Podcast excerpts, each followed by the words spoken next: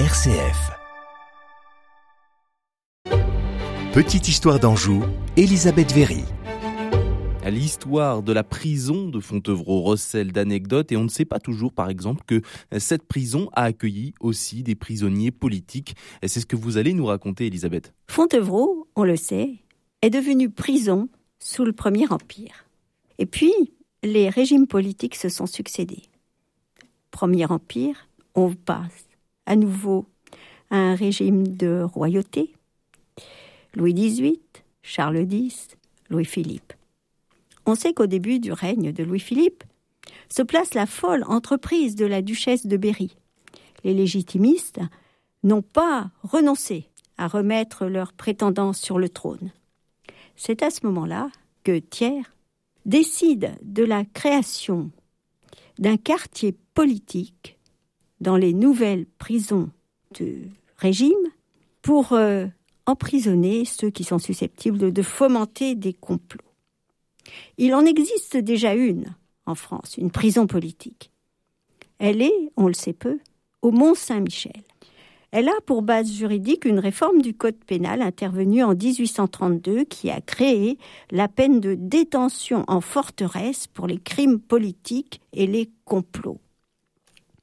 Donc Thiers décide d'organiser ces quartiers politiques dans deux centrales, Fontevraud et Clairvaux.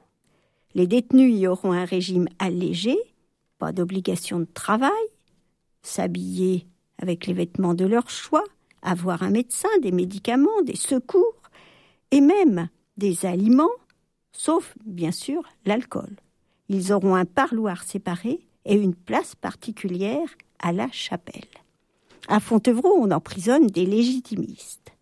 Le 28 août 1834, 60 détenus légitimistes y sont conduits. Ce sont de petits notables de l'Ouest. Et pour eux, on va organiser quelque chose de très particulier, une vente de charité. Une vente de charité, rien que ça. Alors concrètement, comment se traduit cet appel au soutien des légitimistes? Eh bien, c'est très curieux. Dans la presse paraît une annonce de bazar au profit des détenus politiques de Fontevraud. Et que dit l'annonce? Nous recommandons avec instance cette bonne œuvre aux gens de bien de toutes les opinions. C'est surtout aux dames et aux jeunes personnes que nous nous adressons, elles dont l'ingénieuse charité a su depuis plusieurs années pourvoir aux besoins les plus pressants de tant de malheureux. Plus de 60 détenus politiques gémissent encore dans les prisons de notre département. Nous savons depuis plusieurs années qu'il faut essuyer leurs larmes. Nos bourses doivent-elles rester fermées? Les souffrances des malheureux Vendéens pour qui nous implorons une pitié généreuse ne sont pas finies.